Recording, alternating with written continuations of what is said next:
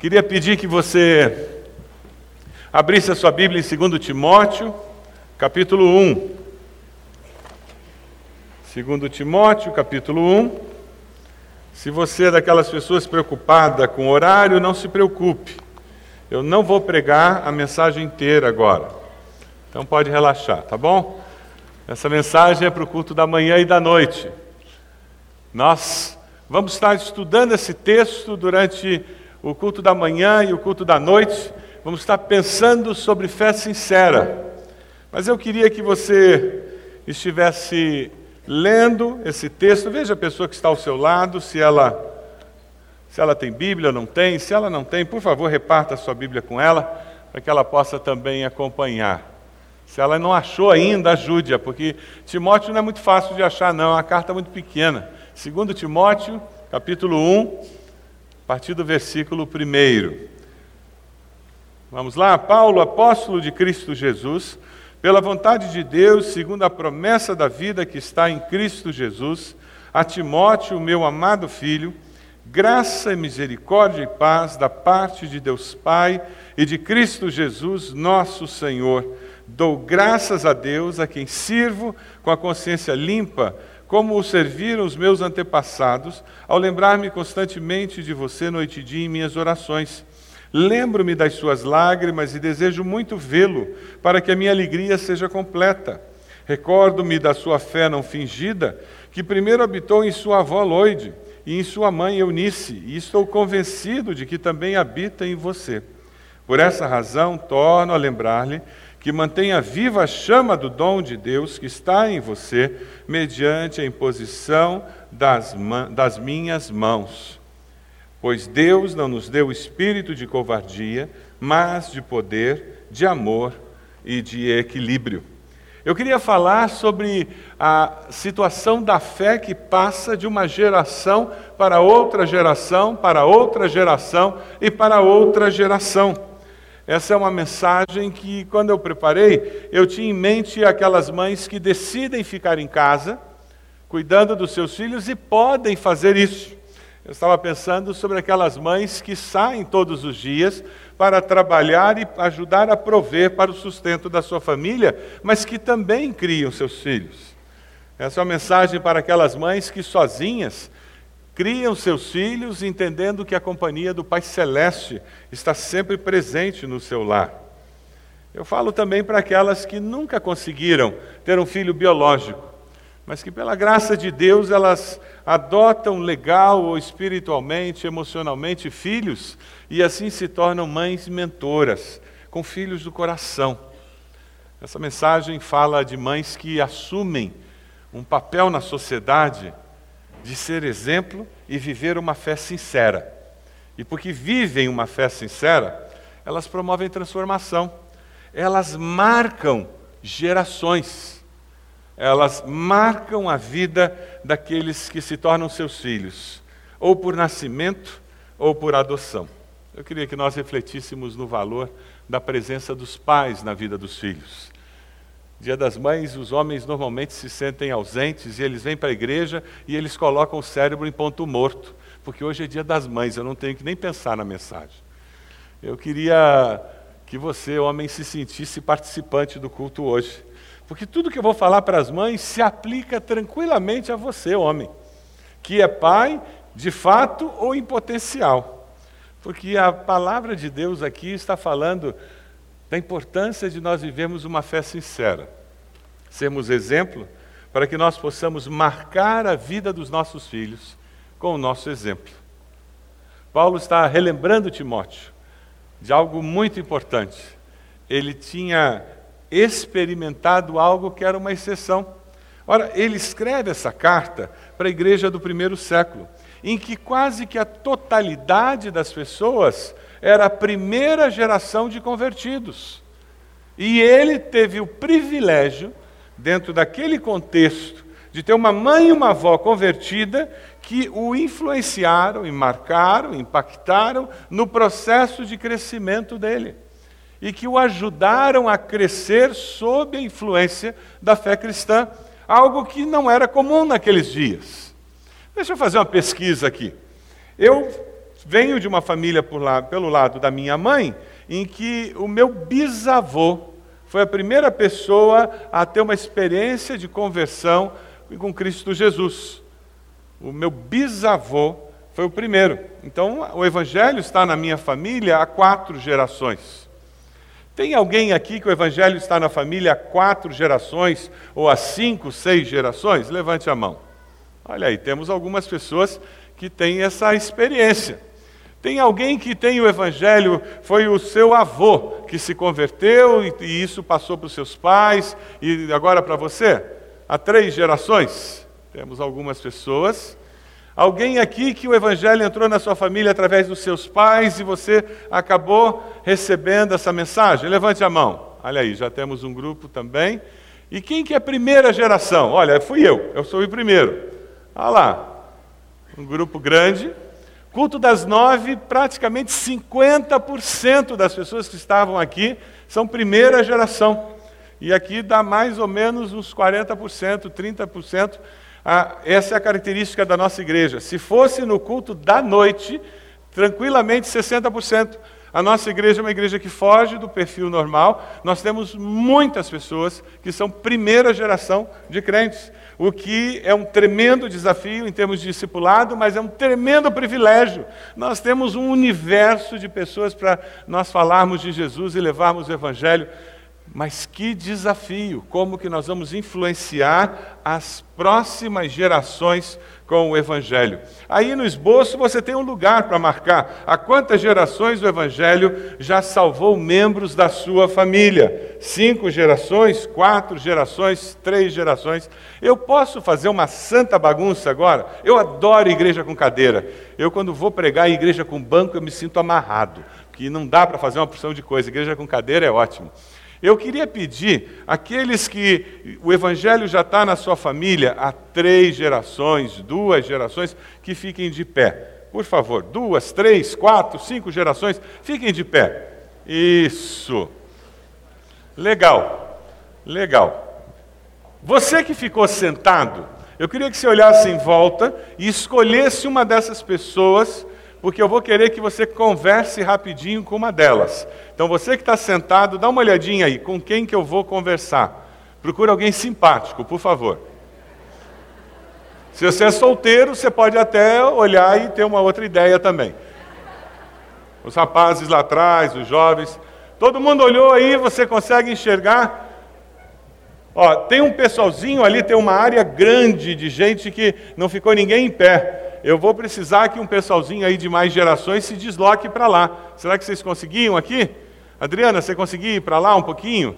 Para ajudar aquele pessoal? O que eu vou querer é que a gente forme grupinho agora, em torno desse povo que está de pé, porque eles vão conversar com essa história de crescer indo à igreja desde pequeno, numa família que lê a Bíblia, que faz oração, que essa história de Deus faz parte do jeito de ser da família. Como é que essa história de ouvir falar de Jesus do pai, da mãe?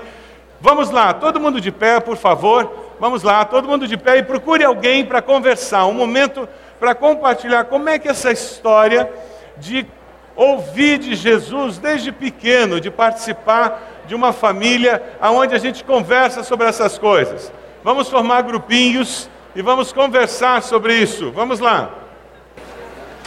O apóstolo está preocupado com a vitalidade da fé de Timóteo. O exercício do dom que ele recebeu de Deus, da chamada, da vocação, ele, ele está preocupado que ao longo do tempo isso se apague no coração de Timóteo. E nós sabemos que isso é possível. É possível eu conhecer a Cristo e a minha fé se apagar. É possível eu perder o vício espiritual, eu perder a alegria de servir a Deus. É por isso que nós estamos aqui. O culto público faz isso em nós. O participar de uma célula, a leitura diária, o estudar a Bíblia em grupo, nós precisamos de tudo isso para que haja vitalidade espiritual em nós. E se nós não fazemos isso, nós perdemos a alegria da vida cristã. E esse é o perigo de quem cresce dentro do Evangelho. eu me acostumo com as coisas de Deus. E de repente eu me transformo num grande religioso. A minha família há muitas gerações conhece o Evangelho. E é com tristeza que eu digo: a minha geração, a maioria dela, hoje não é mais evangélica. A maioria dos meus primos não querem saber de igreja. Porque eles já foram criados dentro de uma religiosidade aparente. A maioria deles hoje vai no dia 31 na igreja para romper o ano, como diz o carioca na igreja, e chegam às 11, 11 e meia da noite, que é só para romper o ano mesmo, é superstição, porque já perderam a alegria, ou talvez nunca encontraram essa alegria. Eles não sabem o que é realmente seguir a Cristo. O grande perigo de passar a fé de uma geração para outra é porque nós podemos passar saúde espiritual ou podemos passar doença espiritual.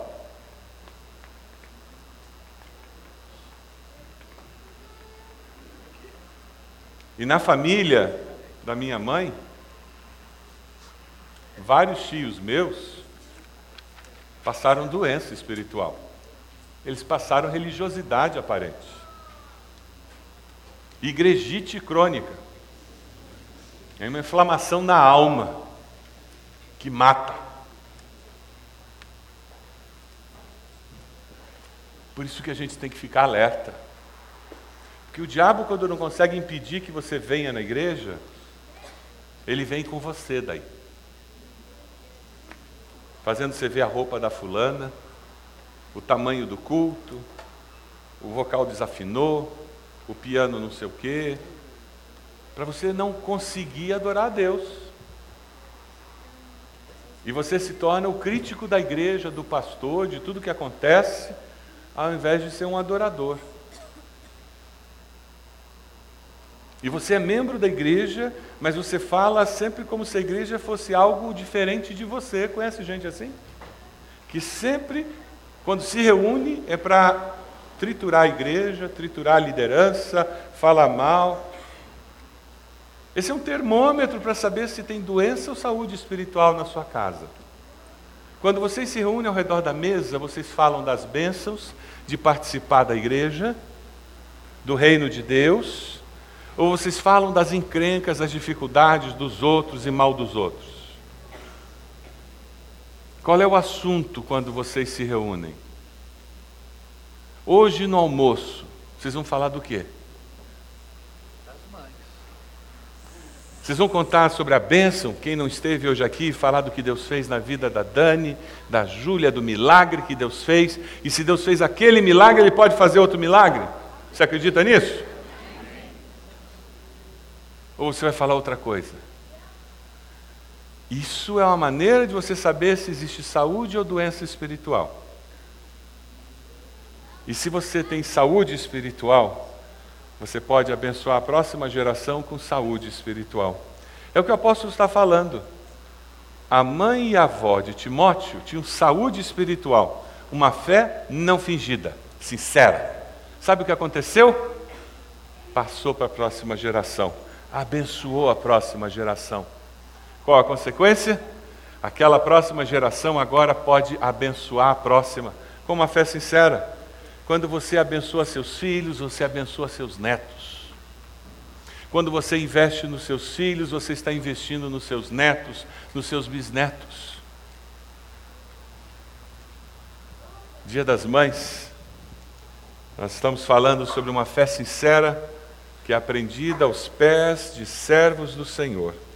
Timóteo aprendeu aos pés da sua mãe e da sua avó.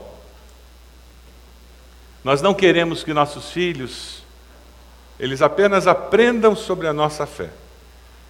Nós queremos que eles também apreendam a nossa fé. Que isso seja absorvido, se torne parte de quem eles são. Porque essa é a garantia de que as próximas gerações serão abençoadas.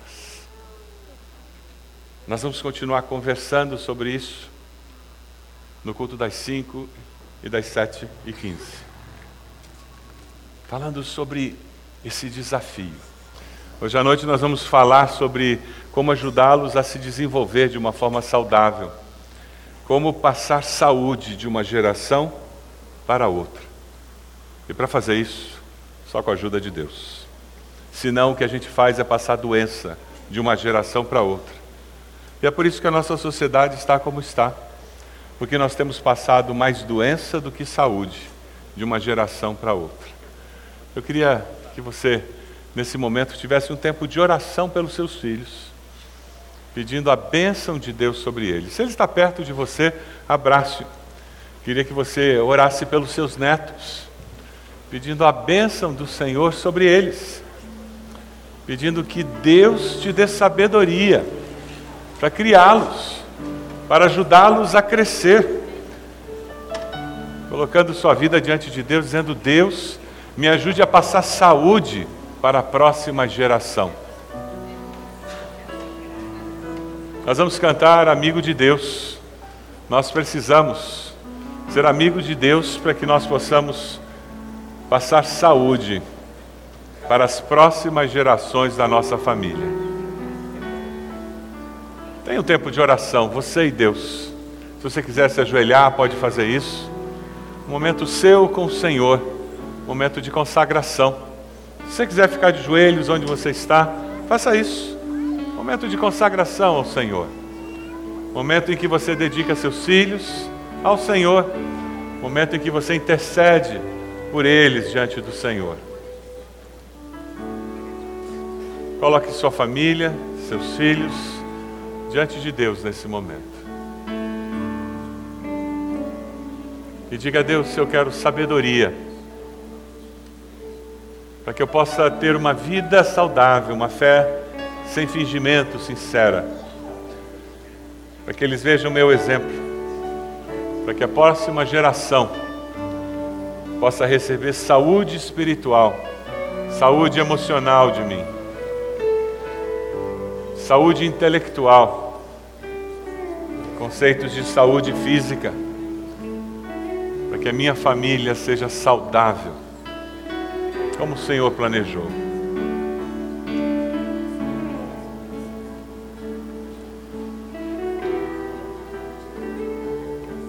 Deus, nós oramos pedindo a bênção do Senhor sobre nós. Reconhecemos a necessidade que nós temos dessa tua bênção. Ó Deus, nós mais uma vez te agradecemos por ouvir o testemunho da, da irmã Dani, de como o Senhor agiu e fez um milagre na sua vida. O Senhor conhece pessoas que estão aqui e que precisam de um milagre também. Alguns físico, outros milagres emocionais, porque não para de sangrar a alma, Senhor. Nós te pedimos que, assim como o Senhor operou um milagre no físico da Dani e restaurou sua vida, que o Senhor faça isso nas emoções de quem está aqui sofrendo. Te peço que o Senhor faça isso em quem está fisicamente debilitado, de quem está espiritualmente debilitado, sentindo suas forças indo embora. Deus, faz uma obra de milagre e restaura. E Deus, quando nós olhamos para os nossos filhos e pensamos no potencial que nós temos como pais de influenciar as próximas gerações da nossa família, nós pedimos a tua bênção Ó Deus, quando vemos sobrinhos que podem ser influenciados, quando vemos netos que podem ser influenciados, quando pensamos em jovens, adolescentes que podem ser adotados espiritualmente por nós, emocionalmente por nós, e assim podemos influenciar suas vidas, a sua família futura, influenciar gerações a partir deles. Nós dizemos, Senhor, usa nossas vidas. Ó Deus, nós queremos ter uma intimidade tão grande com o Senhor. Intimidade que só amigos verdadeiros podem ter. Por isso nós terminamos esse culto cantando que nós queremos ser e que nós nos consideramos privilegiados por podermos ser amigos do Senhor. É no nome de Jesus que nós oramos. Amém, Senhor. Amém.